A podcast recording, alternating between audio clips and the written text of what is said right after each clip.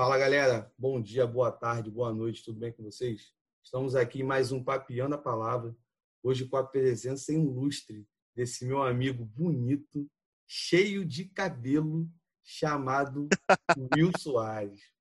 Cara que não... a vida me deu, né? o evangelho me deu como amigo. Um rapaz que eu conheci, nem lembro quando eu conheci. Foi por intermédio do João. Né? Pelo, Joãozinho, Joãozinho foi ali o, o, o mediador né, da, dessa amizade. Joãozinho também, que eu já convidei, mas ele está fugindo. Parece que ele está com medo. E hoje a gente vai trocar ideia como é todo papinho na palavra. A gente não tem aqui um roteiro, a gente aqui não tem uma linha para seguir, né? Mas a gente sabe que é o Espírito Santo que está guiando essa conversa. Amém. E tudo que vai ser falado aqui vai ser para a edificação da Igreja do Senhor, né? a Igreja sem placa, a Igreja sem denominação, somente a Eclésia do Senhor Jesus Cristo. E aí, meu amigo, fala aí alguma coisa, se apresenta aí para a galera.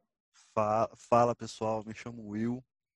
É, eu morava no Rio de Janeiro, agora estou residindo em Belo Horizonte. Tenho pelo menos uns 17 anos no Evangelho, me converti na Igreja Presbiteriana do Brasil.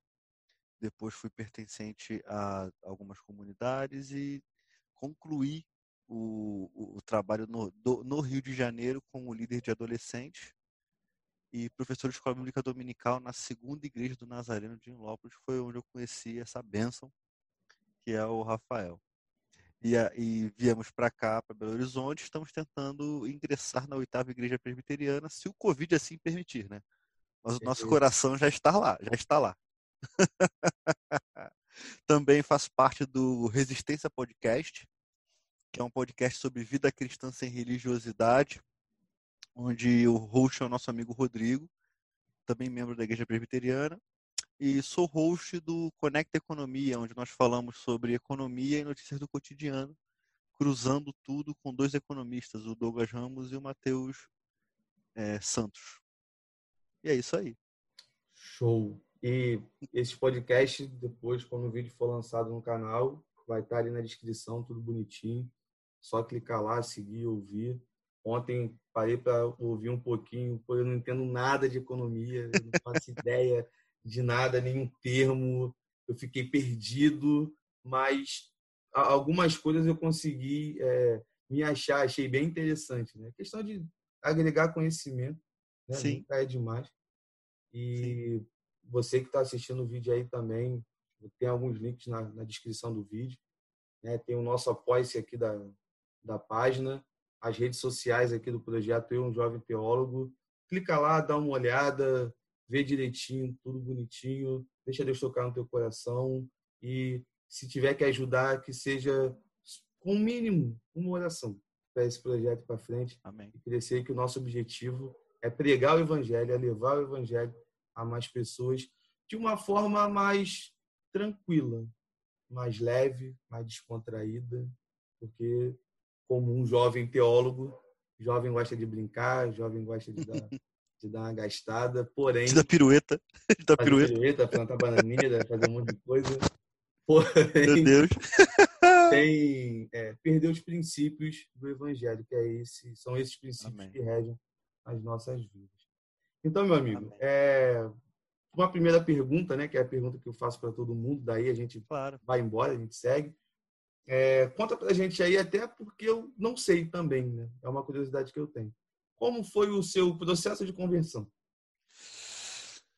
Ah, cara, foi um negócio muito, muito interessante, assim, sabe? Porque eu, eu sempre, eu, você, você me conhece, você sabe que eu sou o cara da letra, né? E como o cara da letra, é, eu sempre, como muitos caras da letra, vamos botar assim, eu tinha um problema muito sério com ego. Eu estava na igreja, eu era músico da igreja, e como músico na igreja, é... entrei para tocar, porque estavam precisando de gente para tocar, eu gostei, permaneci, só que eu tinha um, um tratamento com, do, com ego muito grande. Deus tinha que trabalhar em mim muito essa questão. Uhum. E um uhum. belo dia saí para o carnaval. Não, eu vou me expor aqui, né? Porque isso já tem muitos anos. saí pro carnaval, fui pra casa de um amigo tal. E na volta eu fui pra igreja tarde de propósito, porque sabia, olha, olha que, que idiota. Porque eu sabia que eu não ia estar lá tocando e eu fui lá só para ver o Ministério de Música se dando mal. Olha que, que imbecil. Você achava o cara, né? Eu me achava, pff, eu me achava absurdo. Aí eu sentei no primeiro banco para assistir eles se, eles se dando muito mal. E ali eles tiveram a melhor performance deles. E naquele momento Deus falou para mim a seguinte coisa, me lembro como se fosse hoje. Eu não preciso de você. Você bem, que precisa de mim. Bem feito. Bem feito. ali eu parei assim e falei assim, cara, eu preciso foi ali. E, e, desde esse dia eu cometi a façanha, a insanidade de começar a ler a Bíblia.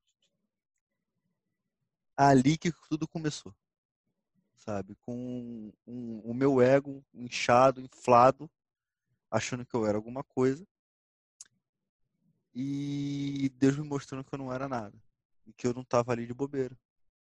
Entendi. E, e, a, e essa conversão ela desembocou numa, numa classe de, de, iniciados, que na presbiteriana chamava-se de catecúmenos.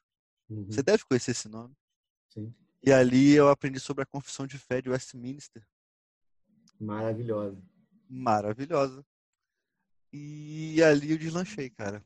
Deslanchei. Todo o tempo que eu fiquei na, na presbiteriana, eu fiquei nessa classe de iniciados para poder criar ra raízes nos princípios tanto que hoje em dia eu sou um pouco difícil de. Para mim é um pouco difícil de lidar com certas invencionices, porque os princípios estão muito enraizados em mim, sabe? Estão muito solidificados. Então, é, nesse, essa questão desembocou no meu batismo, que eu fui de gravata, tocando Eu Nasci de Novo. Foi, foi um momento maravilhoso. Minha mãe chorou, minha tia chorou tal. Isso é maravilhoso demais. Não é, cara. E, e, o, e o reverendo Lamartine, que era da igreja presbiteriana, tem um carinho enorme por ele. Foi um pastorzão Olinda, né? pra gente. De Olinda, igreja presbiteriana de Olinda. Ele foi um pastorzão para mim. E toda vez que ele me vê, ele me pergunta como é que eu tô, me dá um abraço.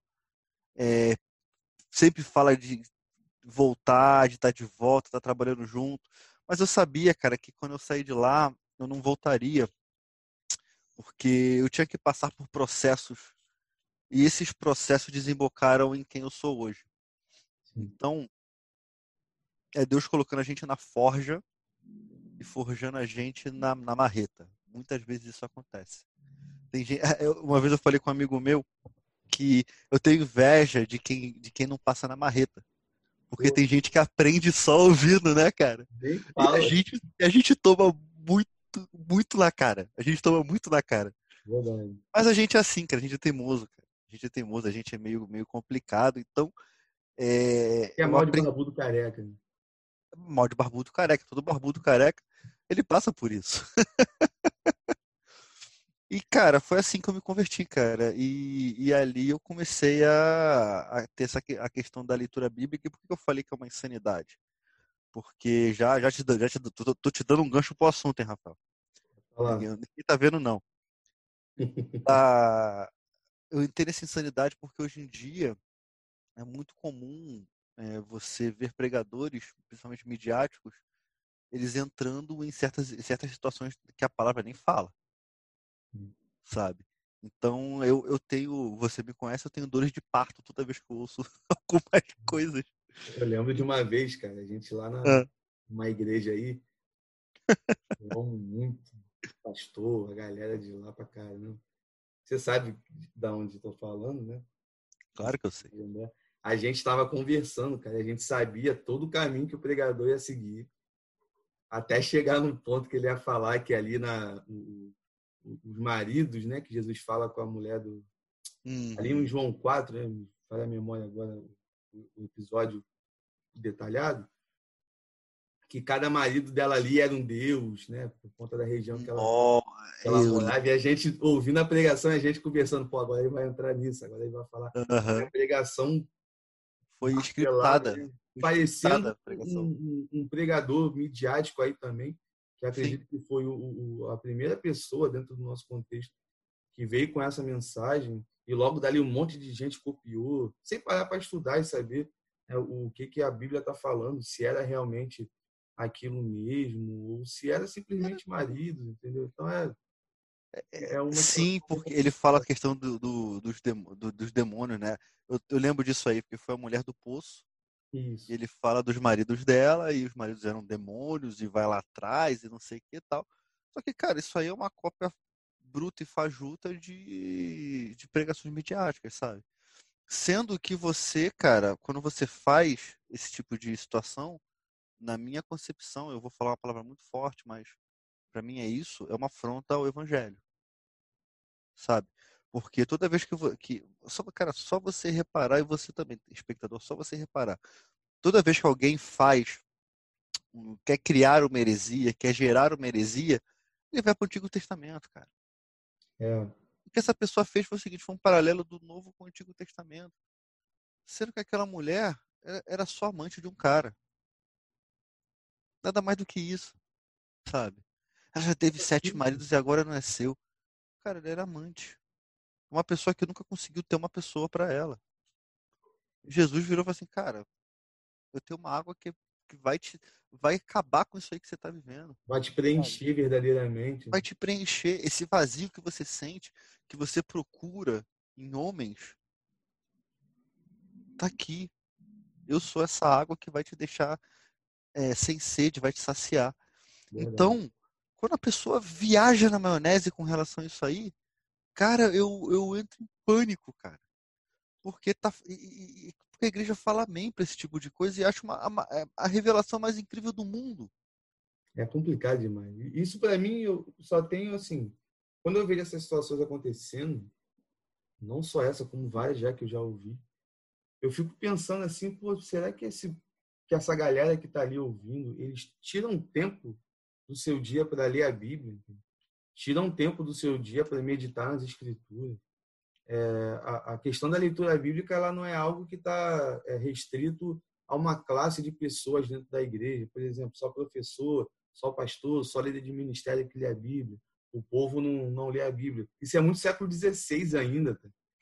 Que é, Lutero, pô, por Nada, exemplo, rapaz. Na, na, na, situação que o povo não tinha acesso às escrituras, o cara ralou junto com outros reformadores para a galera ter. É, e aí eu acho que é onde o pessoal se embola muito sobre a questão de uma das brigas da reforma. Né? A reforma nunca brigou para que o povo tivesse uma livre interpretação das escrituras, mas que ela tivesse um livre acesso às escrituras. Exatamente.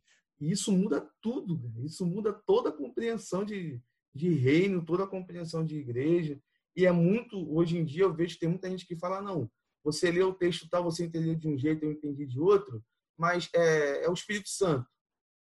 Fica assim. E às vezes tem algumas coisas absurdas que eu fico pensando: será que o Espírito Santo ele muda de ideia? É esquizofrênico. O Espírito Santo dele é esquizofrênico. Ele, ele, simplesmente escreveu um negócio e esqueci que eu escrevi isso aqui, para o outro eu falei diferente a gente está falando do Espírito de Deus, a gente não está falando de qualquer espírito, é uma, é uma coisa muito séria, o pessoal brinca muito com isso, eu fico de bobeira com essa situação.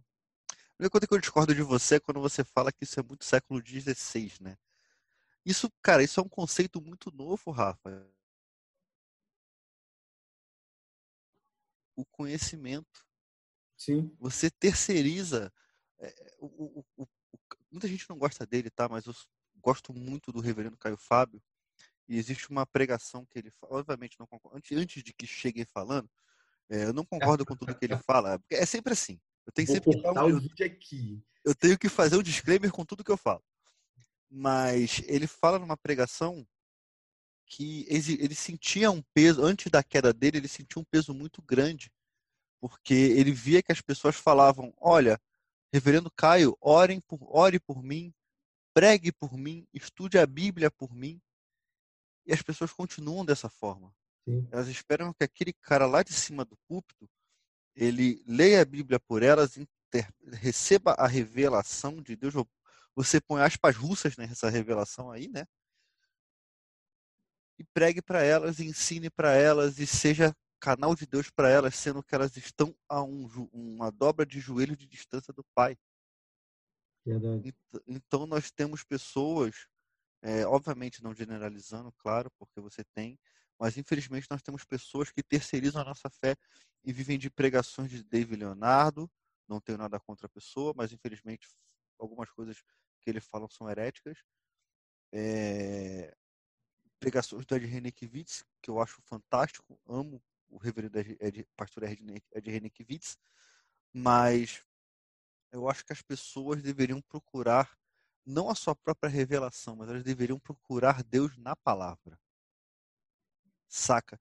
Porque no final das contas, Rafa, você tem pessoas que buscam o favor de Deus, mas não buscam a presença dele. Sim. E a presença dele que eu falo não é o mover do Espírito, porque nós acreditamos no mover do Espírito. Amém, igreja? Amém? Amém? Amém? Acreditamos no mover do Espírito, acreditamos naquele momento em que você está entregue, você está adorando, sabe? Mas tem aquele momento também que, que eu chamo de descer o fax. Que você está lendo a palavra e você nunca tinha entendido aquele texto, desce o fax do Espírito Santo. Isso, isso é maravilhoso demais. Assim, ó, isso é maravilhoso demais. Vou dar um exemplo. Eu estava ontem no grupo de estudo com a minha prima e com o meu amigo Bruno. Tu conhece o Bruno, que era lá de Olinda? Conheço, conheço. Bruno, aquele, aquele nojento tem que virar reverendo. Não, não sei porque não começou o seminário ainda, mas tá bom. Tu vai no tempo dele. E eu estava falando sobre a, a pregação do Pai Nosso. E quando você tem Jesus virando falando assim, Pai Nosso, ele está se despojando de ser Deus, Sim. se colocando do lado do homem e está dizendo assim, ó, o pai não é só meu, o pai é nosso. O pai é meu e seu, o pai é meu e dele, o pai é meu e daquele. O pai é nosso, não é só meu. Sabe? Então, uhum. cara, quando você tem esse entendimento que, que não é humano, é um entendimento vindo do céu, cara, é algo muito surreal. Isso só acontece quando você senta para ler a Bíblia e estudar a palavra. Não Sim, vai vir de uma revelação de púlpito. Não, não, não, esse tipo de coisa, cara, é, que e tem coisa que Deus te dá que você não pode falar, porque é uma experiência sua com Deus. Sim. Aí tem gente que faz disso doutrina, sabe? Nossa, cara. Aí você tem um monte de gente doente. Por isso que tá uma bagunça, né, cara? O meio evangélico do jeito que tá. Tipo. Cara, é, eu acho. Internet é um negócio muito perigoso. Eu...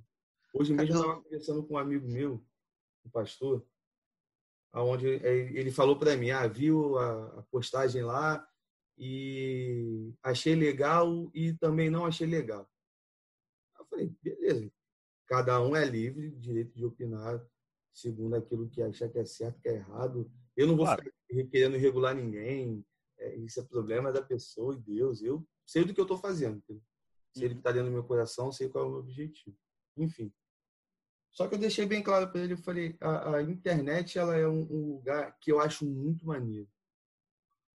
É um lugar que eu acho que a, a igreja ela precisa aproveitar desse momento. Porque através do, do, do meio da internet se alcança muita gente, pessoas, cara, que a gente não sabe nem quem é. E que naquele exato momento que ela tem acesso a um vídeo, ela Deus fala com ela poderosamente dentro da necessidade daquela pessoa e eu acredito que tem gente que, quando vê alguns vídeos aí, mensagens curtas e tudo mais, eu creio que tem gente que está pensando na questão do suicídio ali na, na, naquele momento. E logo depois, quando recebe aquela mensagem, Deus preenche o vazio ali do, do coração dela e ela desiste daquela situação, entendeu? Mas, ao mesmo tempo, eu acho que é também um terreno muito perigoso, justamente por conta de ser um lugar que é livre cada um coloca o que quer, cada um coloca aquilo que acha e fica ali solto né, é, no campo da internet, né, no mundo da internet. Uhum. E tem muita gente que fala um monte de besteira. Aí a, questão do, do, do, do ser perigoso que eu falo é que, por exemplo, tem muita gente da igreja que não tem uma intimidade com Deus no sentido de oração e leitura da palavra, só quer os benefícios que Deus tem para dar para a gente mas não quer o relacionamento é, real com ele, né? Que é um Deus mais garçom, um Deus mais Papai Noel, do que um Deus Pai, né, que é completamente diferente. Total. E, e pega essas coisas soltas na internet, leva para o coração e acha que é a verdade absoluta e daqui a pouco está pregando. Eu tenho muito cuidado com essa questão. Eu, por exemplo, eu tenho uma coisa que é minha. Quando eu tenho uma oportunidade de pregar, o último lugar que eu chego é a internet. Porque a gente tem uma tendência, de certa forma, por exemplo, eu sou assim, né? vou generalizar também. Uhum. Se eu ver muita mensagem na internet do, de pregadores famosos e pregadores que pô, têm Deus mesmo na vida deles, e uma mensagem bíblica consistente e tudo mais, eu tenho a tendência de chegar na hora da mensagem e reproduzir alguma coisa. Entendeu? Sendo que, às vezes, acontece muito. Foi só naquela situação para mim. Não era para a igreja. Para a igreja é algo que Deus me deu ali uma iluminação de chegar na hora e falar algo específico para a necessidade da igreja e não para a minha necessidade. Então eu, eu tenho essa, é, é, esse cuidado. Né? A internet ela é boa para caramba. Eu costumo dizer, há, há, pouco tempo atrás teve uma amiga minha que falou comigo, pô, tem quanto tempo que você não prega na tua igreja? A gente falou que eu não ia entrar nesse assunto, mas acabou que eu entrei sem querer. Eu falei, ah, já, tem um tempo já. Ela falou, mas pô, tu tá se sentindo mal? Eu falei, eu confesso que é chato pra caramba, entendeu? Vinha de um costume, do nada, não tem uma explicação. E para, é um negócio complicado. Isso mexe um pouco contigo, você fica é, refletindo, pô, o que está acontecendo, aonde eu estou errando e tudo mais. Ela virou para mim, ela, poxa, pega a máxima de John Wesley, né? Caraca, eu tá pensando nisso. Em cima do túmulo do seu pai, barrado de pregar nas igrejas da Inglaterra, tomou a cabeçada, ele, olha, o mundo é minha paróquia. Aí eu comecei a rir, eu falei, o que, que isso tem a ver? Ela muda o nome, toma a liberdade de falar, a internet é minha paróquia. A internet é lugar de pregar o evangelho. E aí, essa conversa com essa pessoa, que foi o start para eu começar com o canal. Mas também já comecei acelerado. YouTube, Facebook, é, Instagram, até o TikTok eu entrei, Aí, mas sem fazer aquelas coisinhas, né? Só jogando a mensagem ou outra, uma parada mais, mais light, porque eu sou muito tímido, cara. Eu não, não nasci para fazer aquelas dancinhas, sou todo duro, nem sei fazer esses troços. E agora tu também essa semana me deu a luz sobre a questão do, da, Spotify. do Spotify, né? O podcast, eu fiquei, caraca, eu tô em tudo quanto é canto, fiquei feliz é demais. É. Minha namorada que fica rindo, você tá todo animado, todo empolgado. Eu falei, eu tô mesmo. Já recebi crítica, nego já falou besteira na minha ouvido. O que você está fazendo isso? Está perdendo tempo. Tem gente que falou, eu não gostei. Eu falei, é só não ver. Tá bom, amém. Eu acho, eu acho tremendamente normal as pessoas não gostarem. É, a internet, cara, as pessoas têm que entender que o que, que é. Acho que eu tenho a sensação de que a igreja brasileira não entendeu o que é a internet. Ah, sim. Simples, pelo simples fato de, de demonizar plenamente a internet de chegar para o jovem adolescente falar, nossa, mas você perde muito tempo na internet. Pô, cara, eu fui líder de jovem, de, de adolescente. Eu jamais falei isso para eles, porque eu sempre acreditei que você, com o jovem, você não pode simplesmente proibir, você tem que canalizar. Quando você canaliza algo para jo o jovem para algo produtivo, você é como se você tivesse um rio, cara, que você é, corrigisse a rota do rio. Sim. sabe? Para onde ele, ele deve ir. Então, quando você chega, chega para um jovem simplesmente fala: a, a, internet é coisa do demônio, a internet é isso. Você tem acesso à pornografia na internet, você tem acesso a tudo quanto é imundície na internet e tal. Beleza, cara, mas eu também tenho acesso a pregações na internet, tenho acesso a Bíblia online na internet. Uhum. Qual foi? A internet é laica, cara. Eu, eu, sempre falo isso. A internet é laica, cara. Todo é mundo fala o que né, quiser. Eu acho que o problema, Rafa, sendo bem franco com você, não está na internet. Sim. Está no coração do homem. Está na maldade humana, sabe? Que só que é muito mais fácil eu colocar a culpa na internet. É muito mais fácil, Rafael, colocar a culpa em você do que em mim. Saca? Então, quando você tem essas é, esse tratamento de, de não compreensão do uso da internet, do uso correto da internet, você tem aquilo que você falou, gente falando besteira, adoidado. E isso é muito ruim, porque é, você vai dar voz a quem não tem voz. E muito trabalho de gente boa no teu holofote. Verdade. Eu sou um cara que eu detesto quando estou trabalhando assim no reino. Você me conhece. Eu odeio o holofote, cara. Eu já amei o holofote. Já amei, eu admito, já amei o holofote. Eu confesso e, que eu estava começando a amar. Então, bem feito. Ainda bem que você não está pregando. Então. eu reconheço meu pecado. Pois é, cara, porque quando eu amei o holofote, o, holof... o Deus chegou e falou assim: não, vem cá. Vamos entender como é que funciona a vida. E hoje em dia eu tenho pavor do holofote. Eu, eu ouvi de uma pessoa que falou assim: não, você está perdendo o seu tempo, cara. Você podia estar tá na internet, você podia estar tá pregando na internet. Quantas pessoas podiam estar tá ouvindo a sua palavra, não sei o quê. Eu virei para a pessoa e falei: cara, eu não sou o cara que vai construir o tempo. Eu só vou preparar o material. Eu só vou recolher o material. Né, Exato, minhas mãos estão com sangue, cara. Eu já, eu já me conformei com isso, que eu não sou o cara do holofote. A gente está conversando aqui, mas eu posso ser nunca conhecido por ninguém. Tá, eu tô legal com isso. Sabe? Tô bem, tô bem. Eu, eu, meu coração está em paz. Porque as minhas obras, ah, vamos botar assim, as minhas obras não são conhecidas por, pelos homens, mas, cara, por Deus com certeza. Então eu tenho o coração muito em paz, Rafa. Eu acho que o, eu ouvi de um, de um escritor chamado Alan Moore, que é um cara que, na minha opinião, é o maior escritor vivo, tá? Autor de Watchmen, autor de V de Vingança, Liga Extraordinária e tudo é mais aí que você... O cara é fantástico. E ele fala o seguinte: quando você faz alguma coisa sem esperar nada, esse é o sentimento mais puro que você pode ter. Mano. E o cara, ele é pagão, cara. Sim. O cara é pagão. Então, eu acho que se a gente fizer, começar a fazer as coisas sem esperar nada, cara. Você que você tá aqui para pregar o reino? Prega o reino, velho. Acabou. Vai. Literalmente. Exato, cara. Deixa fluir de você aquilo que você já não consegue mais conter. Sim. Eu acho que, que esse projeto nasceu dessa angústia, sabe? Porque eu te conheço. Há uma angústia de jogar para fora aquilo que está transbordando. Pô, nossas conversas ficava nervoso. batia na mesa. Mas, cara, é assim que funciona, cara sabe? É assim que funciona. E voltando para aquela questão da, da leitura bíblica, da terceirização, é, a tendência é isso piorar, cara. É, felizmente.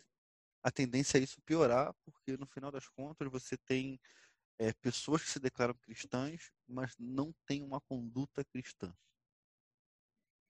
Saca? Eu não estou pedindo perfeição de ninguém. Eu estou pedindo coerência. Sim. Ok? Não estou pedindo perfeição de ninguém.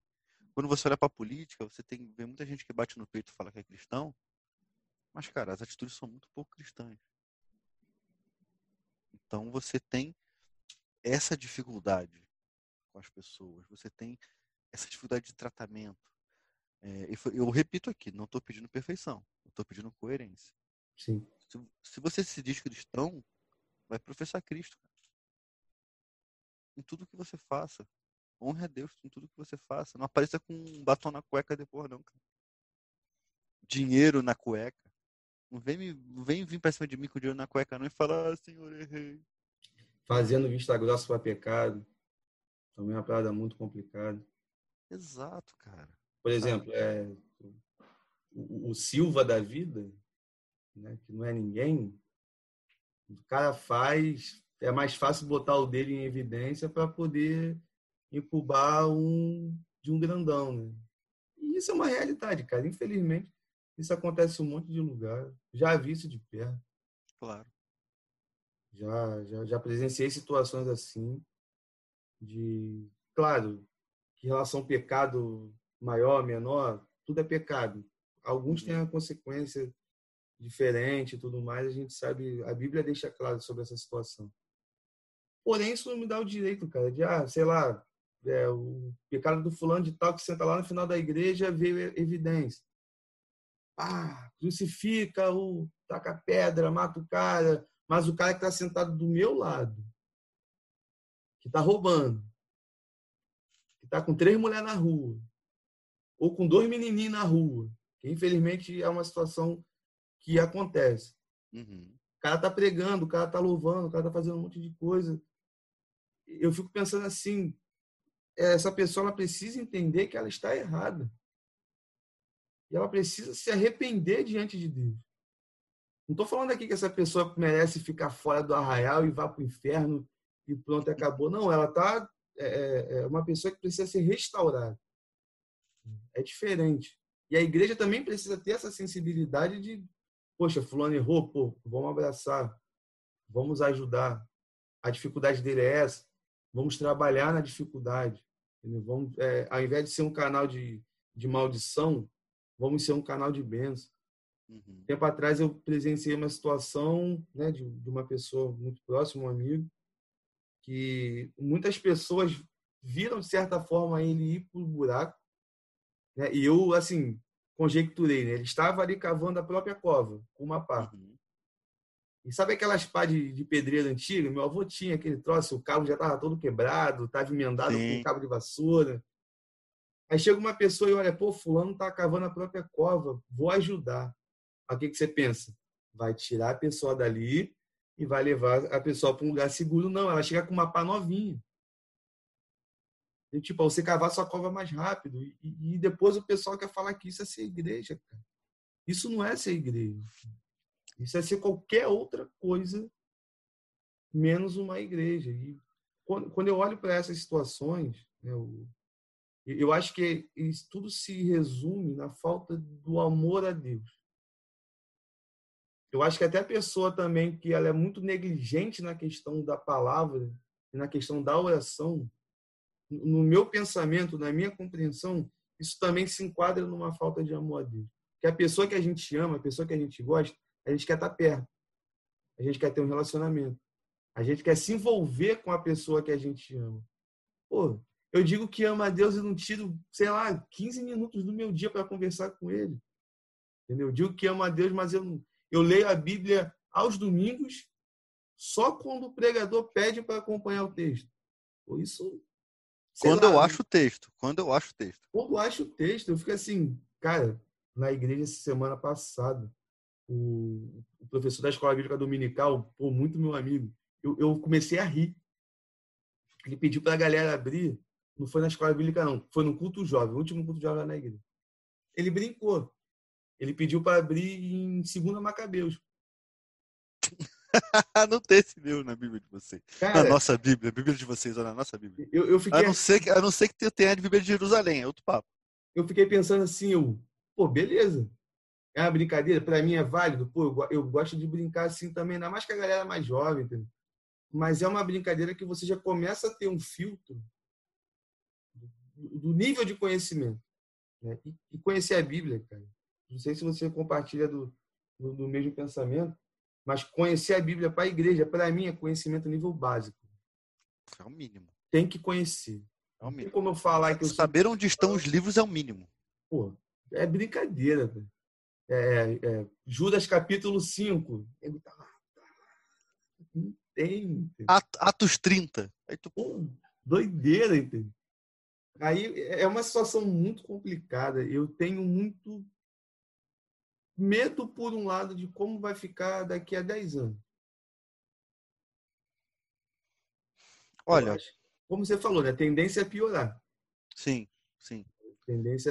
Eu, eu também não trabalho com a, com a expectativa da melhora. Que até para se ter um grande evento que a, que a gente espera, que é a volta de Cristo, ou de um grande avivamento no nosso país, é algo que desde quando eu me converti eu tenho muito forte no meu coração eu acredito que esse avivamento verdadeiro, não o, o show pirotécnico, né, que algumas pessoas fazem e falam que é avivamento, uhum. mas o avivamento real, um avivamento como é da história da igreja, transformação de sociedade, que vai entrar em todas as esferas da, da sociedade, esfera política, econômica, é, principalmente a esfera religiosa. aonde a, a igreja ela está muito longe de Deus e ela começa a voltar para o centro, né? O centro das Escrituras, Jesus Cristo, e tudo mais. Eu acredito que a gente possa viver essa situação, talvez no nosso país, talvez no nosso continente, não sei. Mas eu, eu creio muito que alguma coisa diferente pode acontecer. Eu, às vezes eu fico pensando que isso é um pensamento ainda do da criança no evangelho de sete anos atrás. Uhum.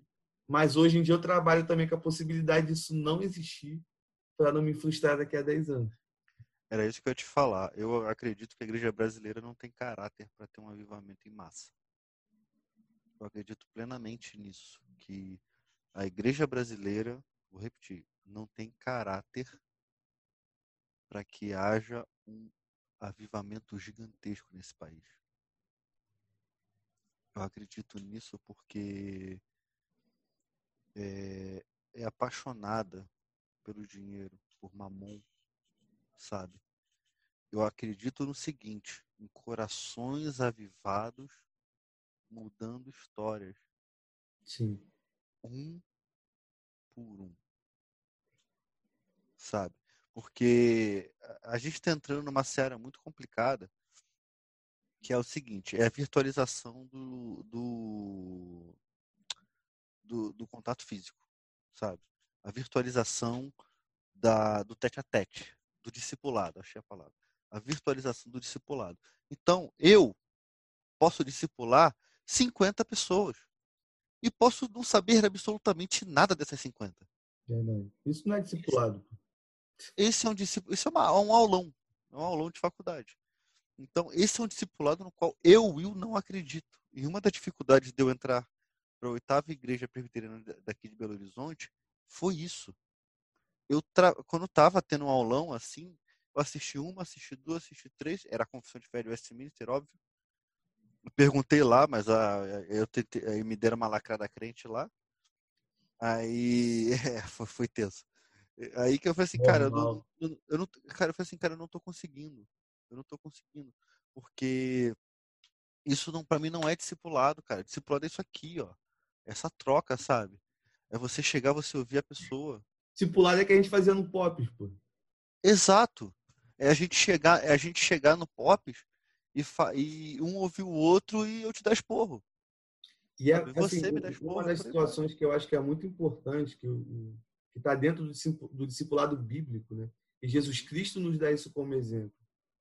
Ele, sendo o ser perfeito que ele era e é, né? era quando andou entre nós e é que é Deus, uhum. ele passava a vida dele ele passava a verdade do que ele vivia. Uhum. E ele via os defeitos de Pedro, Tiago, João, um barquinho, brincadeira.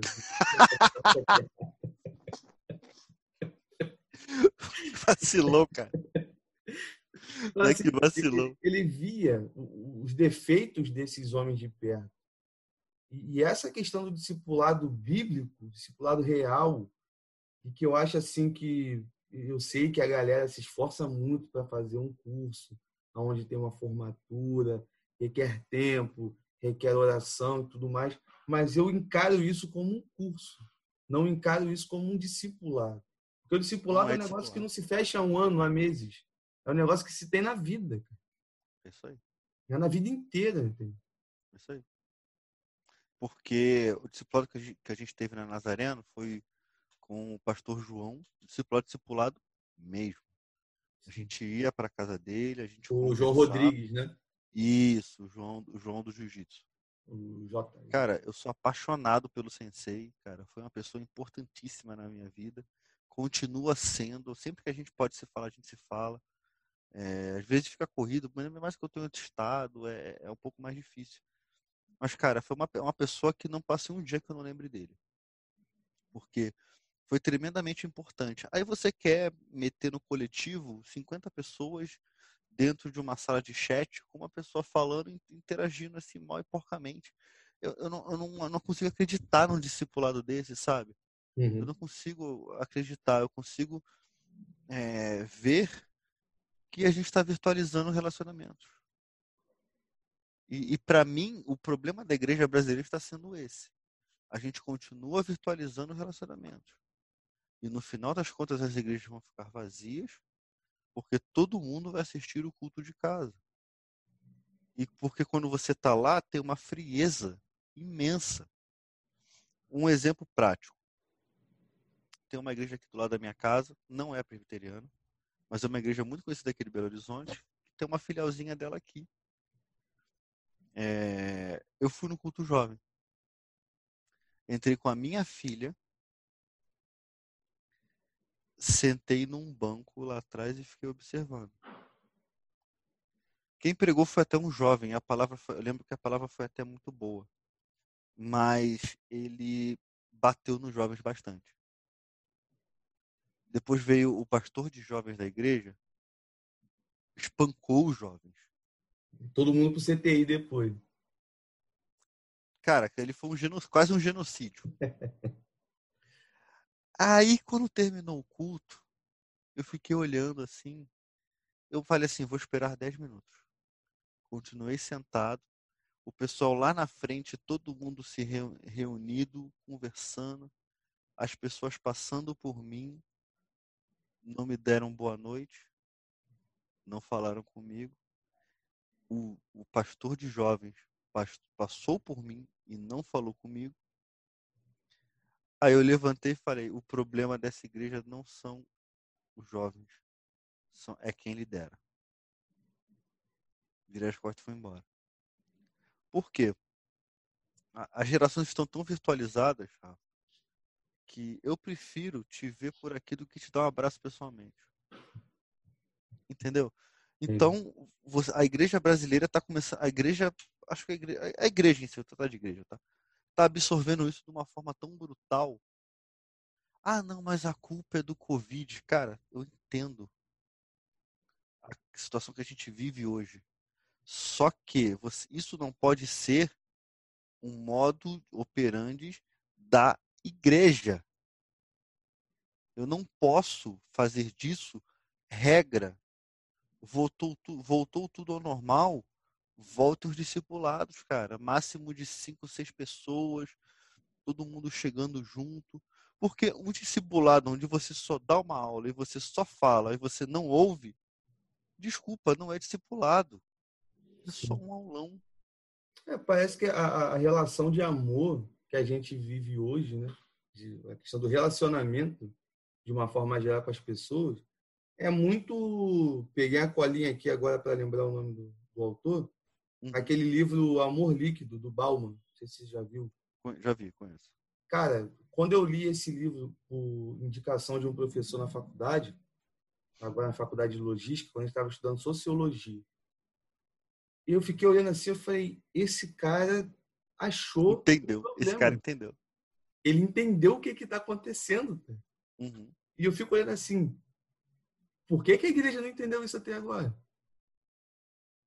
que, que a gente, no sentido de igreja, no geral, não, não pegou essa situação? Isso é um problema que existe. Né? E todo problema a gente precisa apresentar uma resposta, uma solução. Porque a tendência dos relacionamentos é justamente ser isso aqui. De superficial pra caramba. Mas sabe por quê, Rafa? Porque amar dá trabalho. Ah. Amar dá trabalho. Amar requer sacrifício, amar requer dedicação, amar requer você insistir. Essa é a palavra certa. Amar requer insistir. E, cara, no mundo. Minha namorada volátil, me ama muito mesmo, tá insistindo demais. Eu tenho. Cara, isso aí eu não tenho dúvida nenhuma. Essa parte não vai ar, não. Vou cortar. Claro que vai, não vai, vai, vai cortar nada. Vai ar sim. Rapaz, tá doido? Cara, amar cansa, é cansativo. Amar cansa. Requer trabalho duro para você manter o amor vivo, sabe? Eu tô falando amor, amor. Por quê? Eu acho engraçado, eu acho muito engraçado, Rafa. Agora cá entre nós aqui, que é uma ficha aqui, rapidinho, que é uma derreza aqui no chão. Quando as pessoas vão pregar sobre o amor e elas falam só sobre o amor ágape, que tudo resiste, tudo suporta.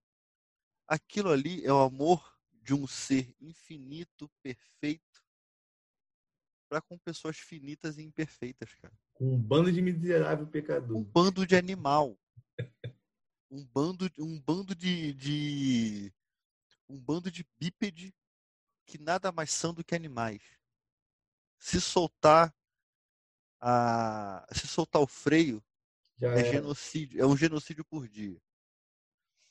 Então, é uma noite de crime. Oi? É uma noite de crime. Putz, esse filme, filmaço, filmaço. Se você soltar as amarras, cara, o ser humano não é dado ao amor. A natureza humana não contempla amor. Sim. Só para pra pensar. Porque se contemplasse o amor, você não teria é, a quantidade de problema que a gente tem hoje. Sabe? Então, é, amar dá trabalho. Amar é. Eu, eu, vou, eu vou tomar muita, muita pancada por causa disso. Mas amar é contra a natureza humana. Eu acredito piamente nisso, que amar é contra a natureza humana. Porque para Jesus vir e pregar amor daquela forma como ele pregou, quer dizer que o negócio estava muito feio, cara. É, o nosso amor é muito egoísta, né? Porque Jesus fala, a Bíblia fala que o amor, naquele tempo o amor de muitos se esfriaria. O amor de muitos, não o amor de todos. Tem gente que não ama. Verdade. Tem gente que realmente não ama, cara. Então, se o amor de muitos se esfriará, já tem gente que já está gelado. Tem gente que já não tem amor. Tem gente que não, que, que não ama porque amar dá trabalho. Quando você ama um filho, você acredita no filho e o filho está nas drogas, meu irmão, aquele amor é um amor que te dá trabalho. Dá trabalho, é difícil, sabe? Então, para o ser humano é mais fácil, cara, é, odiar. Porque o ódio, infelizmente, é mais sincero que o amor. O amor você se omite. naturalmente, né? sem Cristo, então. Sim. Porque o, o, amor você se omite de falar certas coisas. No ódio você fala tudo o que você pensa. É, até o que não deve. Então eu falo que o, o ódio é mais sincero que o amor, não mais forte. O amor sempre será mais forte, mas o ódio sempre será mais sincero. Faz parte da nossa natureza, como você falou. É isso aí. A gente tem essa inclinação ao Sim. mal. Né? Aquela ideia de que ah, eu... fulano é bom, é nada. Exato. E eu falo isso com muita calma e muita tranquilidade, cara. Eu falava, e agora se tiver alguém na segunda igreja do Nazareno vai se escandalizar, porque eu, mas eu falava isso em sala de aula. Eu falava isso em sala de aula porque eu queria fazer os, os jovens pensarem, sabe? Eu, a gente tem que fazer essa juventude, você como líder de jovens, adolescentes, eu como, como era professor, se Deus quiser, eu vou voltar a lecionar para adolescente. A gente tem que fazer essa molecada começar a pensar a fé, não é pensar na fé, é pensar a fé. Porque a partir do momento que a gente pensa a fé, cara, acabou. Você entende o código-fonte da fé. Sabe? Você vai guardar aquilo para sempre, independente do que aconteça na sua vida, cara. Vai ser muito difícil você perder a fé, cara. A gente é prova viva disso, já vivemos tanta coisa, velho já compartilhei com você coisa da minha vida, você já compartilhou comigo coisa da, da sua vida. Cara, era pra gente ter apostatado virado no, no mínimo, o mais tranquilo que a gente viraria era teu. Verdade. Entendeu? Então, é, quando a gente chama. Aí, aí isso aqui que eu estou falando agora entra com aquilo que a gente falou no começo de leitura da palavra. Você tem que incentivar pessoas a pensarem a própria fé. Porque quando você incentiva, porque, cara, infelizmente, o estereótipo do crente, do cristão, é um cara tremendamente burro e ignorante, sabe? E eu sempre combati isso, falei assim, não, não é burro e não é ignorante, eu vou provar para vocês, vamos, vamos bater um papo. Porque entende-se é, que o sentir constrói fé. O sentir constrói caráter cristão. Nossa, eu fui naquele culto ali, cara. Ah, que felicidade. Eu fiquei rodando três horas ali, meu irmão. Foi tão gostoso. Você vai ouvir isso, mas você não vai ouvir. Você não vai ouvir o seguinte. meu irmão, fui ali três horas, fiquei rodando e me arrependi de todos os meus pecados. Você não vai ouvir isso. Se tem uma parada que eu fico muito. Tem muita gente que não gosta quando para para trocar ideia. O pensamento é, é, bem parecido com o seu em relação a isso. Eu já vi situações assim do culto pegar fogo, né? De movimentos e tudo mais. Aí, assim, como aquele cara chato que parece que sempre quer jogar o balde de água fria. E, pô, o culto foi maravilhoso. Falei, pô, foi legal. A igreja recebeu muito bem. Eu não sei. Só vai saber quando o culto acabar e quando o pessoal for embora para casa. Exato. Porque a pessoa pode ter rodado as duas horas do culto, chegar em casa, já chegar em casa brigando com o marido. Batendo, nas, batendo no filho à toa. Batendo no filho à toa. Ou o cara descendo a mão na mulher. Ou a mulher descendo a mão no cara também. É Ou o cara que sai do culto ali. A gente pode dar aqui uma infinidade de, de situações, mas a transformação verdadeira da vida da pessoa é o que eu acredito como um culto realmente abençoado, com uma palavra realmente vinda do Pai. Porque não tem como, cara. Eu, desses anos todos de, de evangelho, esses anos todos, sete anos, eu, de uns três anos para cá, né, como eu sempre falo para todo mundo, que foi onde eu acredito que começou realmente a questão da conversão, que até então no começo era só aquele cara que gostava muito de ler, que mostrava que era inteligente para todo mundo, mas é, é, como é que eu posso dizer? Falava para todo mundo é, não faça isso, não faça aquilo, mas no íntimo sozinho estava entrando na internet em coisa que não deve. Entendeu? Oh, você falou isso, cara. Você que está assistindo esse negócio, você conhece gente que está fazendo isso, ou você pode ser o tipo de pessoa que está fazendo essa parada e o que Deus na época falou para mim, chega. Para, eu, eu entendi o, o, meu, o meu lugar. E eu fiquei, calma aí, eu sou pequenininho. Eu sou um miserávelzinho. Sou uma merdinha. E esse ser tão imenso, esse ser tão grande, né, eterno, ele fala que o espírito dele habita em mim. Cara, não tem como mais. Não faz sentido. Não faz sentido. Não tem como, mas o que, que eu estou fazendo da minha vida? Era mais fácil largar tudo e voltar para o botequim, encher a cara de cachaça. E assim, é, é, muito doido que tem muita gente que vive nessa situação e que a pregação é maravilhosa, mas não larga a porcaria do pecado. Não tem a transformação de vida. Então, o culto ele pode fazer é, cair fogo do céu. Uhum. Mas se não houver uma pregação genuína da palavra, se não houver uma, trans, uma transmissão é, fiel e verdadeira das escrituras, que traz a mudança, porque é isso que parece que muita gente parou de pensar, que transforma a minha vida, que transforma a tua vida e de quem está assistindo, é o Espírito Santo através da palavra de Deus. Pô. Isso aí. Um louvor pode ser maneiro, um louvor pode ser excelente. Um louvor pode ser o melhor mas o louvor precisa ser cantado as escrituras, precisa ter um, um mínimo de coerência bíblica. Uhum. Porque eu não consigo entender a galera que sai de um culto cheia de, de Deus, ouvindo uns louvores que são uma porcaria, incentivando o cristão a fazer um monte de coisa que está indo contra a palavra de Deus. E a pessoa fala, não, Deus falou comigo, eu tô cheio. Pô, eu tenho uma dificuldade, cara, absurda de entender essa situação. Tipo, a única conclusão que eu consigo chegar é, é, rápida desse assunto é que a galera não entendeu o que é transformação, não entendeu o que Jesus realmente faz na vida da pessoa. Tá? O que acontece, Rafa? Você tem essa questão de, das pessoas não terem um mínimo de senso crítico, sabe?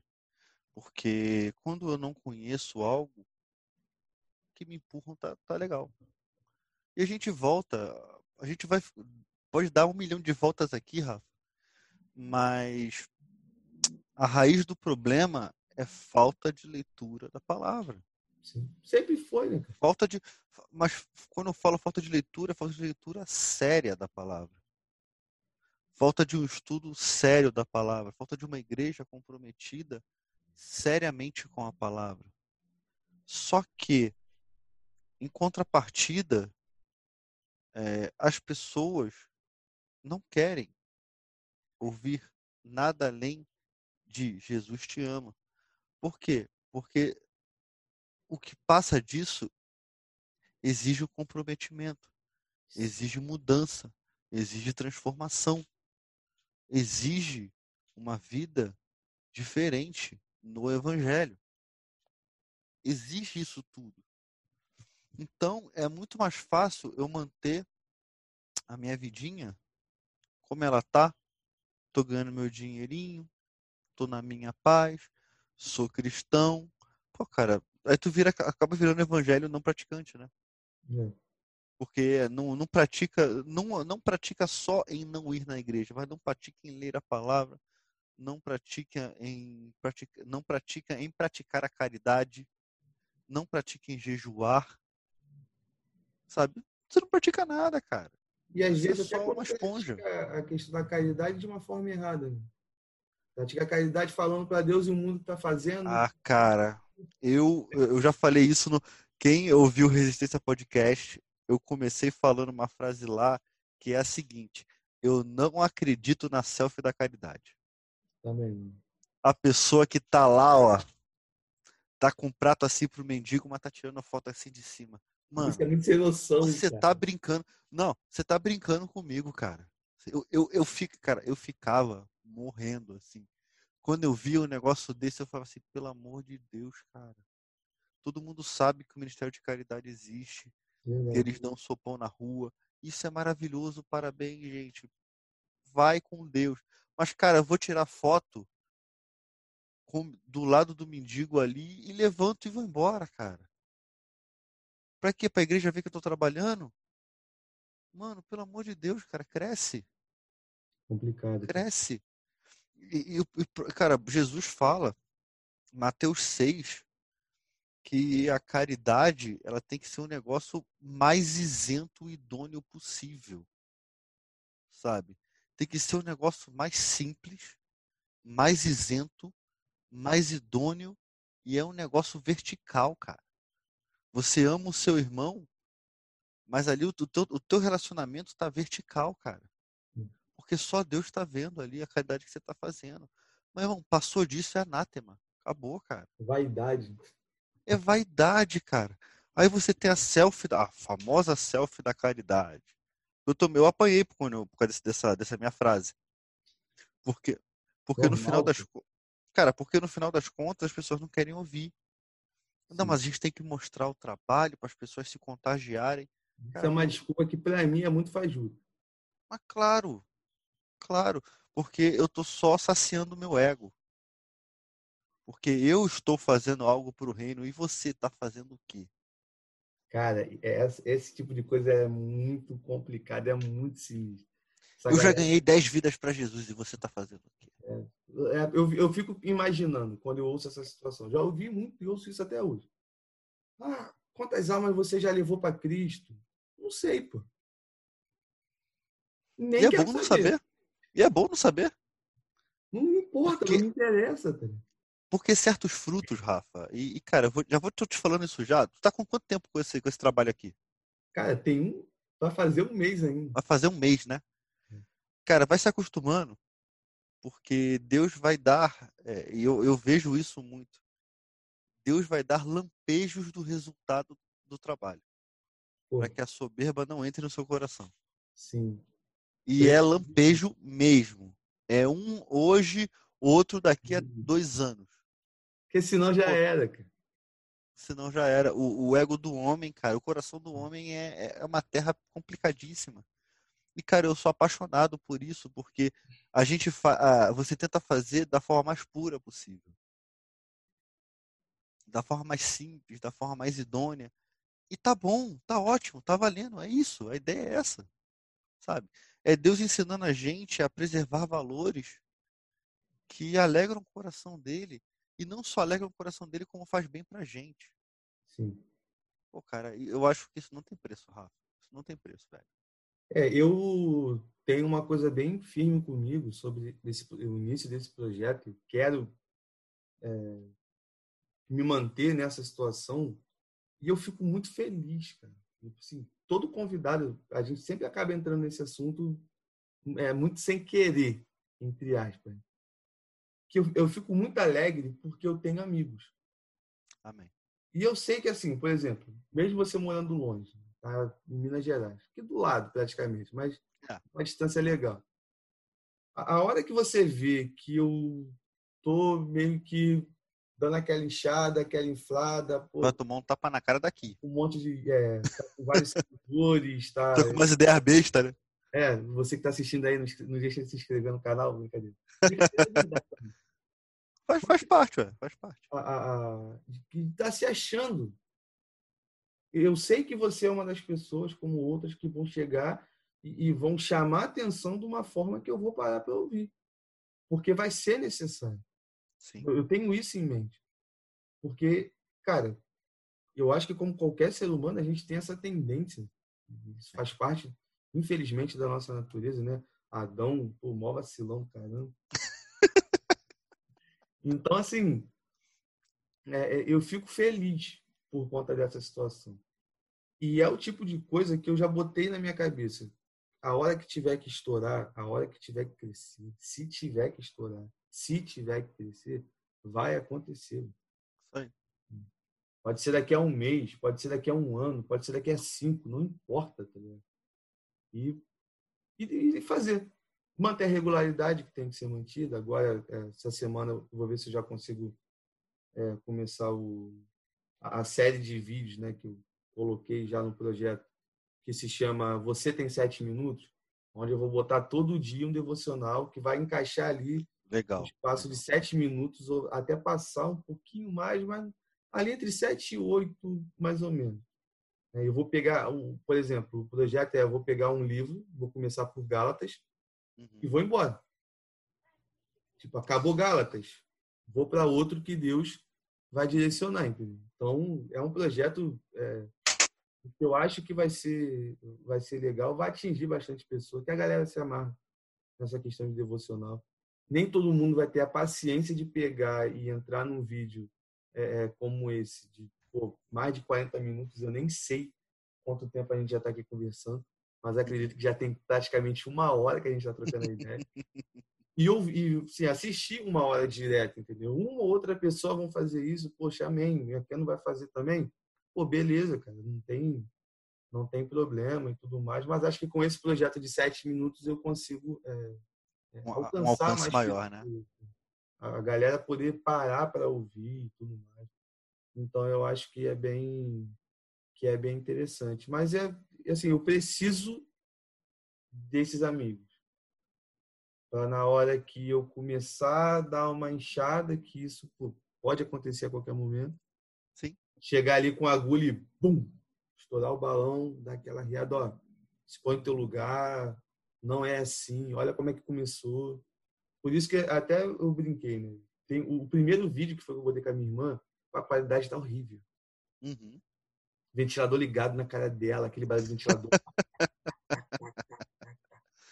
e a internet aqui caindo, me ligaram, o computador desligou, aí o negocinho de luz apagou. Mó bagunça o primeiro. Só que eu faço questão de deixar para lá na frente, porque eu sou, olhar para trás. Eu trabalho dessa forma, de tanto em tanto tempo, ainda que sem querer, eu paro para olhar lá para trás e ver como eu comecei, ver como que se deu a caminhada e aonde eu estou. Quando eu fiz isso recentemente em relação à minha vida no Evangelho, eu fiquei com vergonha. Eu falei, caraca, mano, o que, que eu fiz? Cara? Por qual caminho que eu andei? Até, eu cheguei até aqui. Pô, eu preciso voltar preciso parar, eu preciso dar uma riada na bola mesmo, no pneu e ser cheio pelo ar do Espírito Santo e não ser cheio pelo ar da altivez, não ser cheio é, pelo ar da, do, da falsa humildade, né? Que eu lembro que quando assim que eu comecei, eu falava para todo mundo, não, sou humilde. Por isso é a pior pessoa que existe, tá? Ah, pessoal, eu sou humilde, não é nada, cara. É altivo pra caramba. Cara. Porque humilde não é pensar menos de si, é pensar menos em si, né? Sim. Se você tem esse conceito assim, que ele é muito, ele é muito forte, as pessoas não conseguem entender, cara. Verdade. Não, eu sou humilde. Sou humildão, não sei o que tal. Nada, cara. Você é só um idiota soberbo. Só é. isso. o pessoal não parece que não entende muito que tudo aquilo que a gente faz de bom é por conta dele. Porque ele está em nós. Mas tudo aquilo que eu faço de mal é porque eu sou um vagabundo e estou fazendo besteira. Entendeu? Então é, é, é uma ideia que ela é muito simples, só que as pessoas têm muita dificuldade de pôr isso em prática. Porque ninguém parece que ninguém quer assumir o quanto que você mesmo é errado e o quanto que você mesmo precisa de Deus, o quanto que você mesmo é dependente de alguém. Parece que a, a gente tem essa questão do autogoverno. Ô, Rafa, é porque você tem que fazer uma imagem de herói. Você tem que fazer uma imagem de santo, você tem que fazer uma imagem do mais rico, do mais abençoado, do com maiores posses, do cara que ora mais, que jejua mais. E, cara, Jesus combateu isso o tempo todo. As pessoas não, não entenderam isso. Sabe? Você tem certos coachings na internet que o cara. Uma vez eu vi um vídeo de um cara, mano, o cara ele se diz ministro, ministro de libertação tal, coisa que a gente já cansou de ver com o Daniel Mastral. É, eu só esqueci o nome dele. Acho que é Pablo Marçal, se não me engano. Acho que é isso.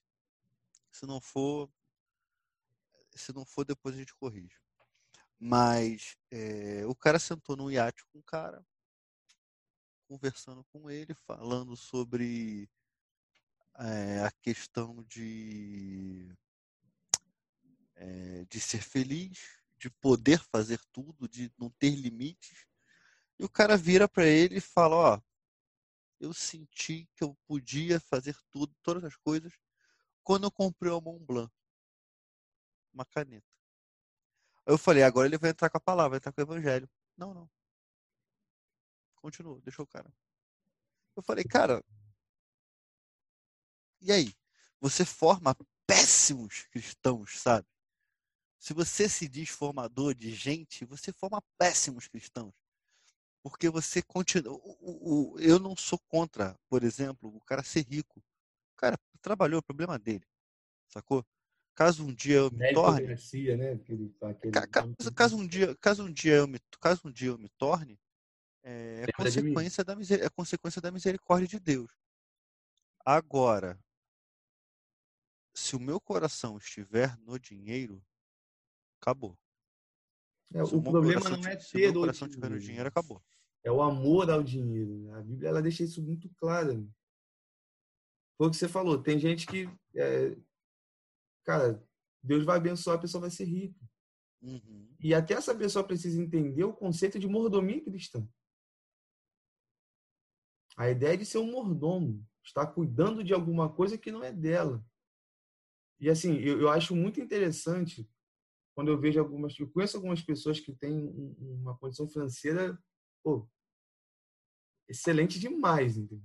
Mas a pessoa ralou muito, a pessoa trabalhou muito, a pessoa estudou muito. E o cara chegar e ter uma vida humilde, mas sem a, aquela falsa humildade de falar que é humilde, né? mas de, na, na sua convivência, na, na, sua vivência, ele mostrar que é humilde, entendeu? E ele ter em, em mente que, pô, eu tenho 10 mil, exemplo. Pô, mas eu ajudo um monte de gente. Só que esse, essa prática do ajudar um monte de gente, o cara faz por amor. E você não vê isso nas redes sociais do cara. Não tem nem Eu não vi ele mandando mensagem com fotinho pros outros aqui, ó, ajudei fulano. A selfie da caridade. É. O... Tem um humorista, né, o Maurício Meirelles. Gosto uma, um episódio que ele, no, quando ele foi no Flow, eu assisti uhum. também um bom trecho. Cara, ele falou um termo que eu guardei aquilo para mim. Ele falou que a gente vive numa geração em que ela está é, é, acho que é likeizando, algo do tipo, é, é, likeizando tudo uhum. no sentido de dar like.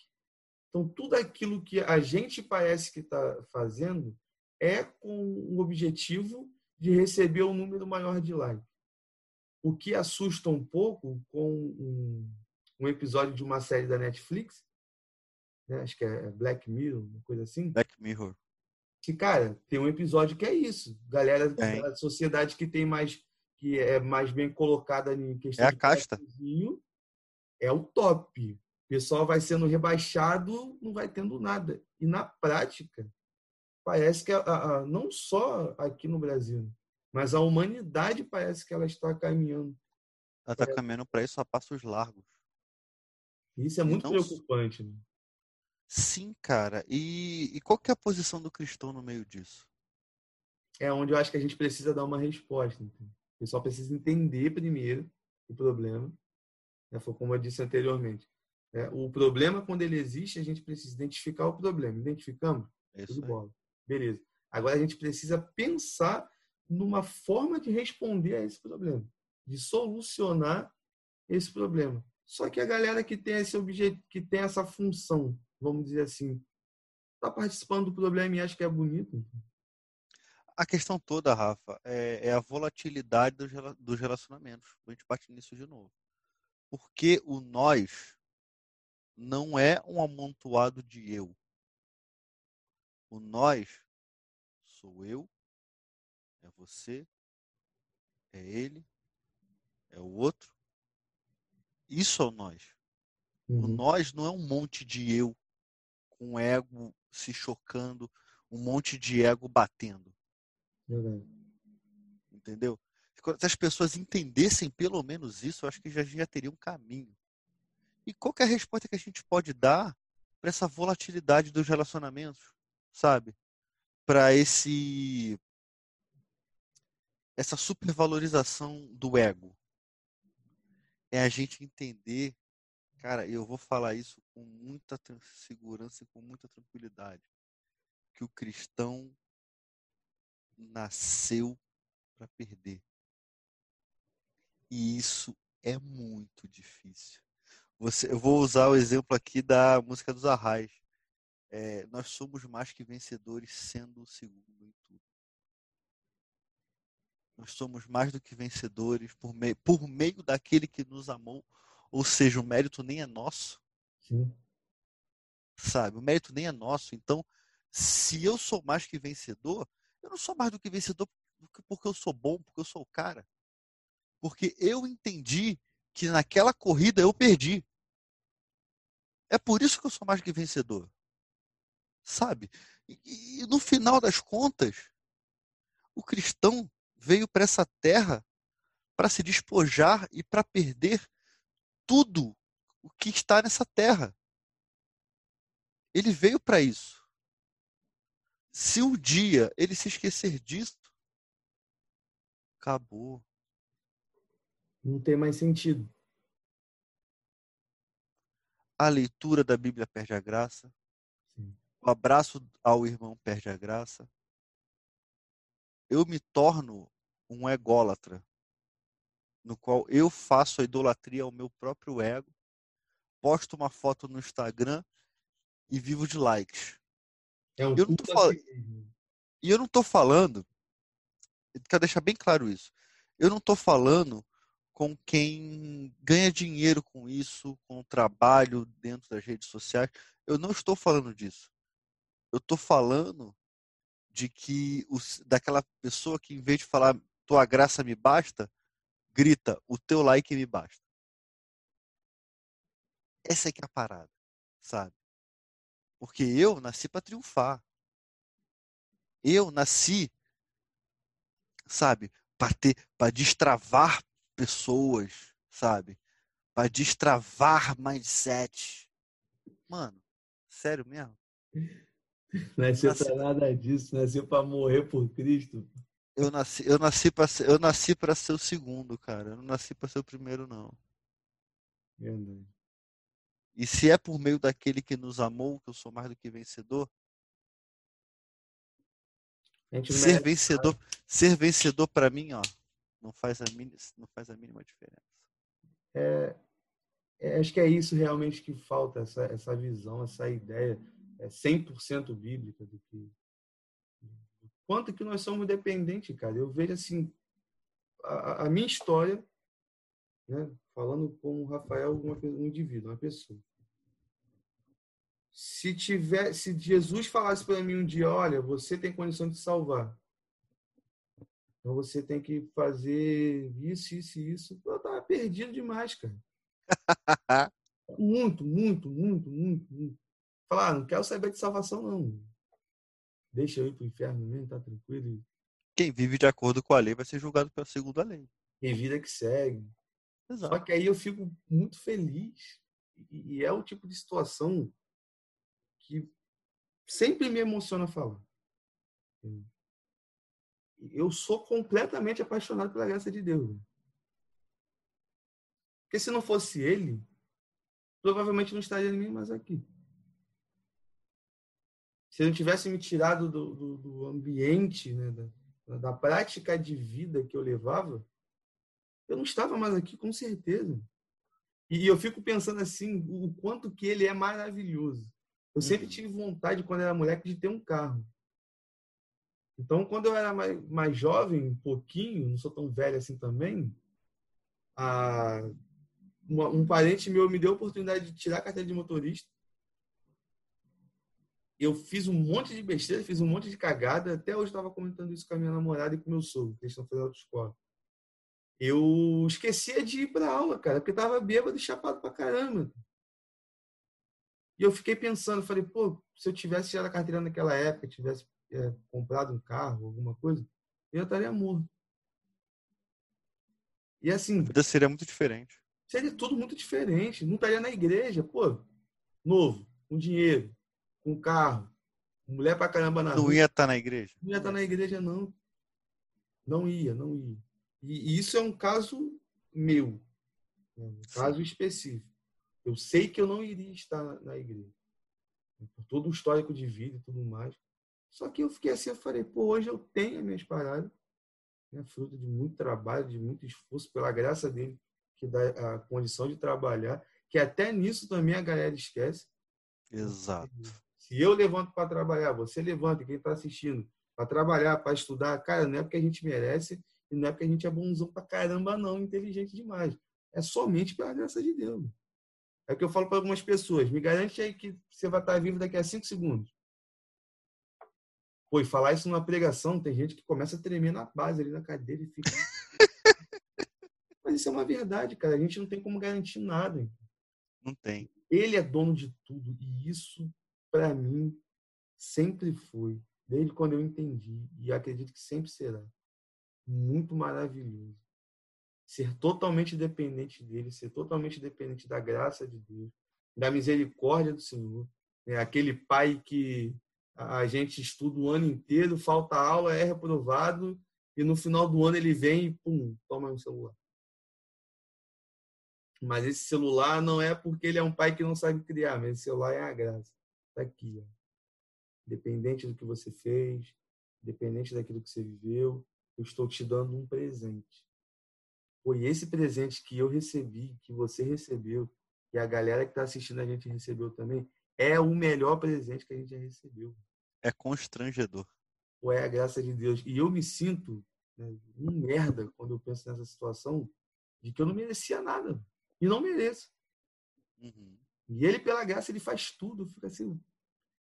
É, é, ele sim é, liberou meu mindset. Jesus destravou teu potencial. Ele destravou meu potencial. Ele é o cara. Ah, cara. Ele é o cara, não tem como fugir.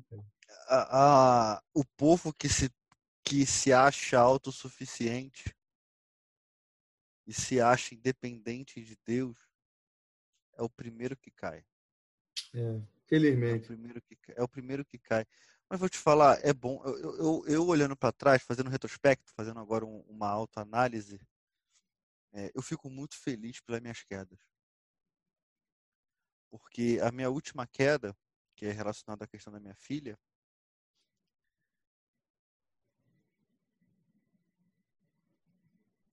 já era convertido, já era é, convencido também, só que foi numa época que eu estava amando os holofotes. Então, quando Deus me salvou, eu falo isso, quando Deus me salvou de mim mesmo, me, me tirando dali e me levando para uma situação muito complicada, é, a igreja, eu creio que a igreja foi, uma, foi algo crucial, não porque ela me apoiou, mas porque eu apanhei mais do que boi ladrão. E, e ali eu consegui entender que só precisa de misericórdia, só entende a misericórdia quem já precisou de misericórdia. Só entende o que é, que é graça quem já precisou da graça. Só entende o que é, que é cruz quem já precisou se achegar à cruz. Porque aquela pessoa que viveu na bolha a vida inteira e ainda vive na bolha, cara, ela não vai entender nunca. E eu agradeço a Deus. Precisa pra caramba. Precisa mais do que todo mundo mas não consegue entender e continua ó, apontando, apontando, apontando o dedo. E eu, cara, no, no auge dos meus 33 anos, tive experiências fantásticas com o Senhor, mas nada se compara, nada se compara ao Espírito Santo te convencer da justiça do pecado e do juízo e te mudar de dentro para fora de uma forma tão profunda que você não tem como voltar o mesmo disso. Sim. Você não tem como é, precisar da graça de uma forma plena e falar: Senhor, para mim acabou. E quem diria que depois de tantos anos é, fazendo a Genkidama, né, concentrando energia, eu voltaria a dar aula para os adolescentes que hoje em dia são meus amigos, cara. Eu acho maravilhoso conversar com o Caio, conversar com o João, conversar com o Joãozinho, conversar com esses meninos, cara, que me deram uma oportunidade tão grande, que no meu primeiro dia de aula eu contei minha história para eles, cara, foi totalmente transparente, eles me abraçaram, é, Aline, Samara, e por aí vai, Caio, por aí vai, por aí vai. Não, não tem como estar todos aqui, mas foi fantástico, sabe? E eu ver outros adolescentes que foram meus adolescentes, que hoje em dia são adultos, sabe? Indo para minha, sentar, sentando assim na minha classe, falando assim, cara, eu quero te ouvir. Pô, mas eu sou é, aquele cara que deixou vocês, cara, que deu mole com vocês, não, mas eu quero te ouvir. E, cara, foi uma experiência, assim, fantástica. Deus me mostrando, assim, falando assim, cara, não acabou, vamos começar de novo, vamos estruturar de novo, vamos fazer de novo, mas agora da forma certa. E o tempo que eu fiquei na segunda igreja do Nazareno, foi um tempo muito esse, esse, essa, essa última perna, né? Esses últimos dois anos foi um tempo muito difícil porque as pessoas é, vamos botar assim, Deus esquece, mas as pessoas não. E mas ao mesmo tempo foi um tempo muito gostoso e eu levo isso comigo, cara, todos os dias. Foi um tempo onde eu aprendi é, e tive uma experiência fantástica cuidando de gente, dando aula de gente. Não foi só eu, eu não posso ter esse mérito sozinho. O Joãozinho também estava lá comigo, sofrendo, chorando, em saída, levando os meninos, ouvindo os garotos, dando conselho. Cara, a gente lutou junto, a gente sofreu junto. E quando eu saí, ele ficou e está continuando o trabalho da forma muito melhor do que eu, eu tenho certeza. E, cara, é aí que a graça se faz escandalosa, sabe? Existe um livro do Carson, chamado O Escândalo da Graça. É aí que a graça se faz escandalosa, porque eu não merecia, cara. Eu não merecia. Eu era um, um egocêntrico nojento, sabe? E Deus me colocou no chão para me ensinar o que é humildade. E hoje em dia, como eu te falei, não sei se eu falei na, na gravação, mas eu, se eu te falei fora, enfim, mas eu vou repetir. Eu tenho horror aos holofotes se possível, trabalharia no escuro, sabe? Para só ser visto pelo Senhor. Porque é, eu creio que essa é a essência que tem que brotar da gente. Que a gente faça as coisas com o coração mais íntegro, mais, ah, olha só, mais íntegro, mais puro, da forma mais justa e que honra o Senhor. Cara, isso é é, é fantástico demais. É demais, cara. Eu sei lá, falar da graça de Deus para mim é algo que sempre me deixa sem palavras. Não tem como a gente é, limitar E para entrar nesse assunto aqui, a gente vai ter que encerrar essa transmissão e fazer uma nova e fazer a montagem. Com certeza. Depois, depois encerrar outra e fazer é. outra e assim. Eis-me aqui.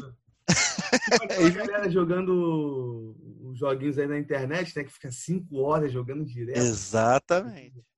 E Free Fire tá lá 10 horas de Free Fire, mas ouvir uma pregação de uma hora tá difícil. De 15 minutos já tá difícil. da terra. Mas, meu amigo, já tá um pouco avançado na hora. Muito obrigado aí pela tua. Obrigado você por atender o convite, por, por ter abraçado a ideia, por ter me dado uma luz sobre uma plataforma para poder entrar. Eu realmente, cara, quando eu vi a fotinho lá no, no Spotify, que eu parei para ouvir, cara, eu chorei. Eu falei, pô, não imaginava isso, não, não achava que. A mesma sensação que eu tive. Que, que poderia chegar a essa situação, mas valeu mesmo aí pela. Tamo junto, meu amigo. Sempre que precisar, conta comigo. Bater papo contigo é sempre muito, muito, muito bom. Amém. E Idem. Mais para frente aí a gente faz um, um, uma segunda. A parte 2. A gente tem muito assunto para conversar e sempre todo que a gente está longe do outro. E, cara, valeu mesmo aí. Tá? Tamo juntão. finais aí pra, pra galera. Olha, eu quero agradecer primeiro pelo espaço, tá? É... Cara, isso, esse trabalho para mim é fantástico. Eu acho que é o uso, foi o foi que a gente falou, é o uso correto da internet que é laica. A internet está aí. Ou você usa para o bem ou você usa para o mal.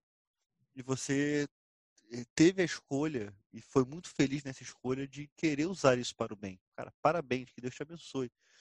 É, minha oração é para que Deus frutifique esse projeto e que você veja muito pouco da frutificação desse projeto. A minha oração é essa. Amém. Que você veja muito pouco da frutificação desse, desse projeto. Mas toda é o que vez eu quero que muito. Tiver, mas toda vez que você estiver quase desistindo ali, Deus chega assim, não, calma aí, vem cá, guerreiro, vem cá. Dá uma olhada nisso aqui. Pô. Você fala, Senhor, obrigado, não posso desistir. E é. você vai frutificando, frutificando, frutificando. E que você descubra esses frutos apenas na glória. Já vai ser o suficiente. Que você descubra esses frutos apenas na glória. E, cara, é sempre uma honra. Eis-me aqui, envia-me a mim. Valeu, meu amigo. Valeu, meu irmão. Tamo junto. Obrigado aí pra galera também que ficou até o final. Né? Você que está assistindo o vídeo. Obrigado mais uma vez pela paciência de estar assistindo aí até o final. Espero que Deus continue te abençoando a cada dia, que você venha crescer na graça e no conhecimento do Eterno. É, compartilhe o vídeo com a galera. Você que não é inscrito ainda, se inscreve no canal. Espalha para a galera aí da tua igreja, teus amigos, tua família, com todo mundo. E tenha certeza de uma coisa: a gente está aqui para pregar o Evangelho. E, como eu sempre termino o vídeo, vamos com tudo, galera. Tamo junto.